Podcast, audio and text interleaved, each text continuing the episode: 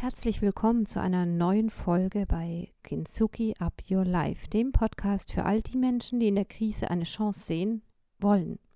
Mein Name ist Cornelia Wanke, ich bin Coach, Speakerin und Unternehmensberaterin und selbsternannte Überlebenskünstlerin. Mein Motto: Gib niemals auf, es ist alles für etwas gut und nur wer sich bewegt, kann auch etwas bewegen.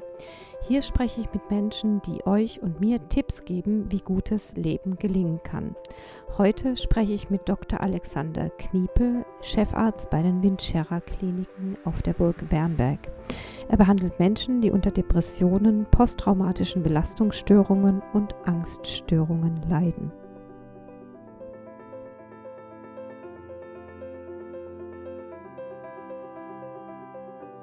Also mein Name ist Alexander Kniepel. Ich bin Chefarzt der Winzerer Klinik Burg Wernberg, ähm, bin Facharzt für Psychiatrie und Psychotherapie und leite hier die Klinik jetzt seit Anfang Februar.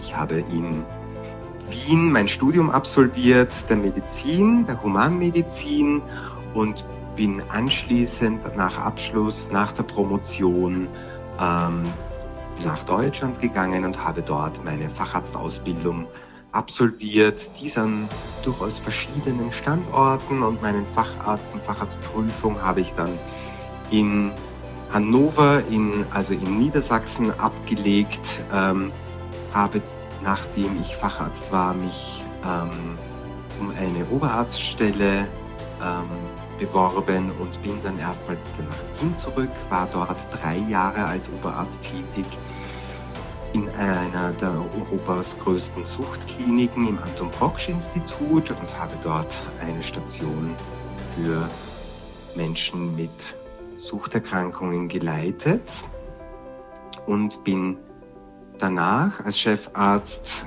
in die Region Passau und Landkreis Passau gegangen und habe dort eine Akut-Psychosomatik aufgebaut und war dort drei Jahre lang tätig. Anschließend war nochmal ein kurzer Stopp in Wien, wo ich ähm, auch meine Praxis, die ich auch noch weiter betreibe, ähm, eröffnet habe jetzt aber natürlich mit der jetzigen Tätigkeit ein Stück in den Hintergrund gerückt ist, damit ich die Klinik, ähm, die Leitung der jetzigen Klinik auch zu 100 Prozent gut erfüllen kann. Sehr gut. Dann äh, sage ich nochmal ganz offiziell herzlich willkommen, Herr Dr. Kniebel, hier im Podcast. Und ähm, unser Thema ist ja, wie können Menschen in dieser her, ähm, herausfordernden Situation ähm, mit äh, verschiedenen Themen umgehen. Ähm, die Corona-Pandemie hat uns ja für ganz andere Aufgaben plötzlich gestellt, ähm, die wir jetzt zu bewältigen haben. Deswegen zuerst mal die Frage, wie geht es Ihnen selbst damit? Ja, ähm, ich bin ganz ehrlich, ich sehe es momentan sehr gefasst. Ähm, es ist für uns alle ein Thema, mit dem wir vorher in dem Rahmen und in dem Ausmaß vor allem noch nie zu tun gehabt haben. Ich sage, es ist sehr fordernd, aber Gott sei Dank nicht überfordernd. Mir persönlich geht's insgesamt soweit gut. Ich habe aber sicher auch momentan, wo wir auch noch bei den anderen Fragen darauf eingehen, so ein Stück sogar den Vorteil, dass ich arbeiten gehen kann, ähm, was natürlich meinen Tagesablauf jetzt nicht massiv verändert hat zum äh, bevor die Corona-Krise ähm, so stark ähm, aufgetreten ist. Und ähm, an sich hat es aber für mich natürlich persönliche Auswirkungen, wie ähm, schon auch genannt. Ich komme ja ursprünglich aus Wien, ähm, bin auch regelmäßig nach Hause gefahren. Das ist die lassen Sie jetzt nicht, mehr, mehr möglich. rein. Und wenn äh, die lassen mich äh, nicht rein, sagen wir es mal so. Ähm, nicht nur das, ich dürfte wahrscheinlich sogar rein, weil ich ja schon unter die Pendlerregelung fallen würde. Ich habe ja auch in Österreich einen Wohnsitz. Ähm, es geht eher darum, dass ich es auch aus der Verantwortung heraus nicht tue, weil jede, ähm, jede unnötige Reise jetzt einfach mhm. mehr Infektionsgefahr auch mit sich bringt und ich die dann natürlich auch in die Klinik mitbringe. Jetzt, jetzt, jetzt liest man äh, auch immer mehr ähm, in den Fachmedien, ähm, dass es genau den Menschen, die es ohnehin vielleicht ähm, nicht so gut haben, die ähm, aus einem sozial schwächeren Milieu kommen, die jetzt vielleicht auch noch in Kurzarbeit gehen müssen, dass mhm. die unheimliche Probleme bekommen werden ähm, mit der Kontaktsperre. Äh, ähm, wie sehen Sie das? Also ich denke, das sind, ähm, das sind Fakten, die sicherlich, es trifft leider gerade in Krisensituationen ähm, nochmal mehr ähm, die schon sozial Schwachen, weil von Haus aus oft schon zum Beispiel die Sozialkontakte, aber auch das Thema Arbeit oft schon mit einem, in einem Job, wo die Bezahlung gerade fürs Leben und Überleben gereicht hat, natürlich nochmal viel härter trifft, ähm, weil auch wenn optimalerweise sogar Kurzarbeit da ist, ähm, dass er trotzdem dann äh, massive Auswirkungen hat, als wenn ich sage, ich habe Kurzarbeit und habe aber einen Job, wo ich sage, ich kann danach noch immer gut meine Miete zahlen, ich kann gut noch immer einkaufen gehen. Das heißt, natürlich macht das einen Unterschied. Und ähm, und deswegen ist es etwas, wo ich denke, dass wir gerade in dem Feld natürlich sehen werden ähm, und auch schon sehen, dass es zu massiven Problemen führt, und zwar jetzt nicht nur auf der existenziellen Ebene, sondern vor allem auf der psychischen Ebene. Was, können, die, denn, ja, was können denn die Menschen ja. tun, denen es so geht? Ähm, oftmals ist ja jetzt auch das Problem, dass viele Arztpraxen zu haben, schlichtweg zu haben, ja. oder dass man gar nicht mehr ähm, zum Arzt kommt, wenn man keinen Termin bekommt, weil so viele zum Arzt ja. gehen. Was raten Sie diesen Menschen? Also, das ist richtig. Das Problem ist natürlich ähm, auf so wie Sie schon beschrieben haben, es ist aufgrund der Schließung der Arztpraxen nochmal schwieriger, einen Termin zu bekommen. Und selbst wenn die ähm, Kollegen und Kolleginnen offen haben, ist es oft so, dass ja sehr klar auch gesagt wird, wenn Symptome da sind, ähm, dass man nicht, wenn unbedingt notwendig, die Praxis selbst aufsuchen soll. Ich denke, eine große Möglichkeit ist es, wenn die Möglichkeit besteht, per Videokonsultation sowohl Ärzte, aber auch Psychotherapeuten, so, wo man dann einfach auch unterscheiden muss, worum geht's jetzt ganz konkret natürlich, ähm, aufsuchen kann und darüber sehr gut einen Kontakt herstellen kann und viele Dinge einfach über eine Videosprechstunde durchaus auch schon abgefangen werden können.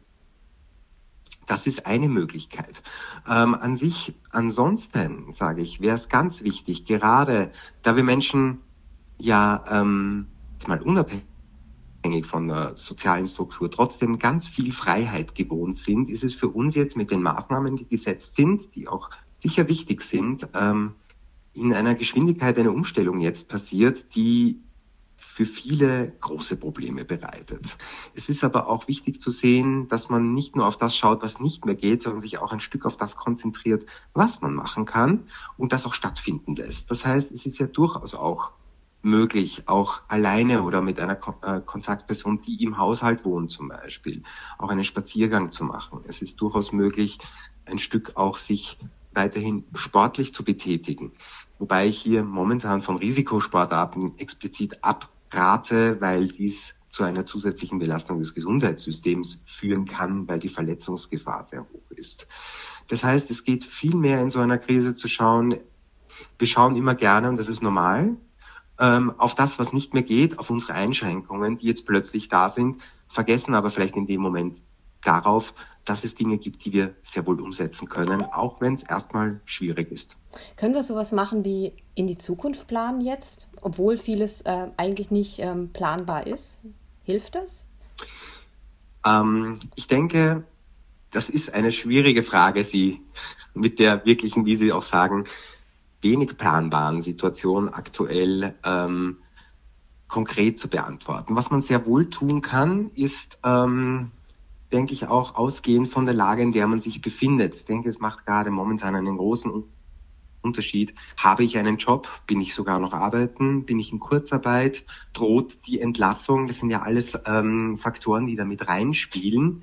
Ähm, und was man ganz offen sagen muss, die genaue Planbarkeit der Virusausbreitung haben wir nicht. Ähm, das heißt, da ist es schwierig, jetzt wirklich ganz konkret planen zu können. Deswegen würde ich vor allem aktuell durchaus ein Stück weit ähm, mit einbeziehen der Realität, sich quasi nicht stetig überfluten zu lassen von den Informationen, aber sich regelmäßig zu informieren.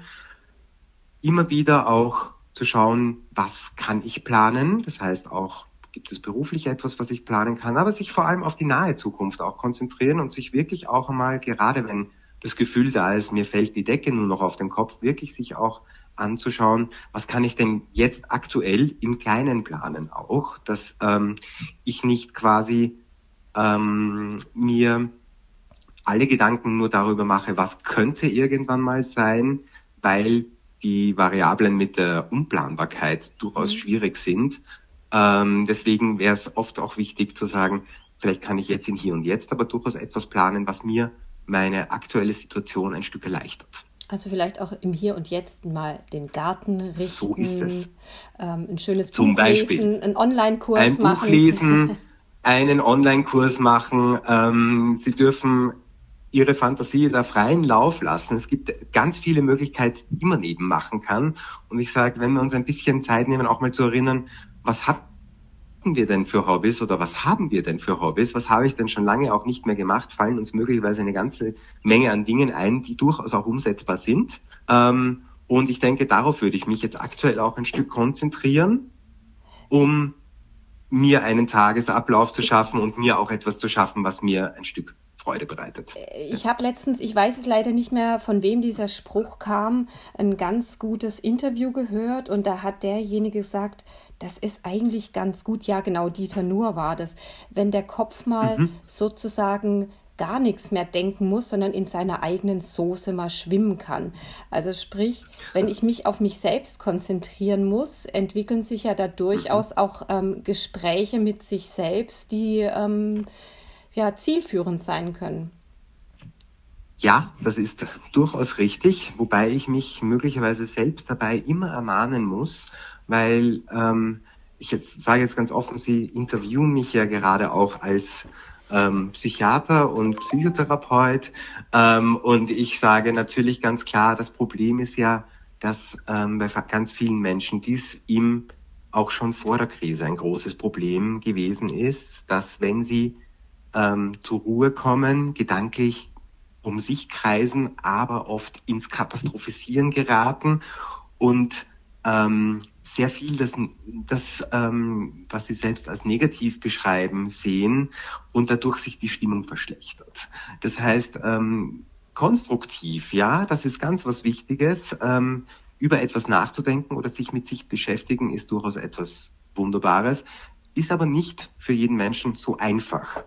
Ähm, an sich ist es aber auch etwas, wo ich sage, das ist ja auch etwas, was man in der Psychotherapie auch ein Stück oder ganz wichtiger Part ist, sich Zeit für sich zu nehmen, um auch zu lernen, ein Stück mit sich, ähm, mit sich selbst gut klarzukommen, damit äh, sie nicht stetig in Beschäftigung sein müssen um sich nicht mit sich zu beschäftigen. Genau. Jetzt haben wir aber die andere Gruppe der Bevölkerung noch, die derzeit im Homeoffice ist. Und zwar vorher, ja. kann ich von mir aus sagen, wollte ich immer mehr im Homeoffice arbeiten. Und ja, ähm, ja jetzt haben wir es. Äh, jetzt arbeiten wir fast alle im Homeoffice, was natürlich ja. jetzt mit Homeschooling und äh, alle sitzen ja. aufeinander durchaus auch mal problematisch werden kann. Ähm, ja. Was kann man Firmen und ihren Mitarbeitern im Moment raten? Wie können sie mit dem Thema Homeoffice gut umgehen? Ich denke, das Thema Homeoffice ist ähm, durchaus etwas, was ich auch als sehr konstruktive Möglichkeit finde. Es haben sich aber auch hier eben die Variablen verändert. Der Normalzustand ist ja auch das, dass die Kinder meistens versorgt sind in dieser Zeit und ich zu Hause durchaus auch einen freien Kopf habe und ähm, das macht einen großen Unterschied, wo jetzt plötzlich ähm, die Kinder oder die gesamte Familie zu Hause ist und dies schon deutlich schwieriger wird.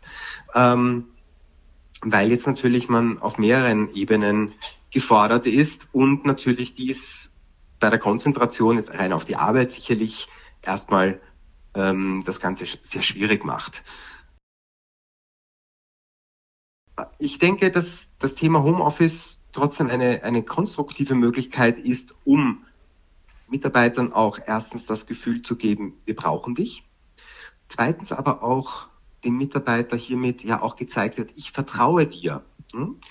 Wir arbeiten ja sonst in ähm, gerne mit Stechuhren und mit klaren Arbeitszeitregelungen.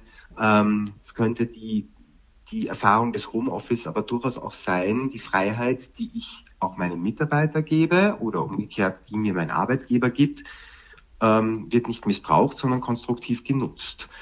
Schwieriger ist es natürlich, wenn, wie gesagt, ähm, im Hintergrund jetzt natürlich ganz viel zu tun ist. Aber auch das, muss man jetzt ganz klar sagen, ist aktuell die Realität. Ich denke, dass es ganz wichtig ist, dass man die gesamte Familie auch mit einbezieht, dass man sich möglicherweise Aufgaben so gut wie möglich ähm, aufteilt, damit man sich wirklich auch Zeiten und Räume schafft, wenn das möglich ist, wo man sich dann auch wirklich auf das konzentrieren kann, was man durchführen möchte.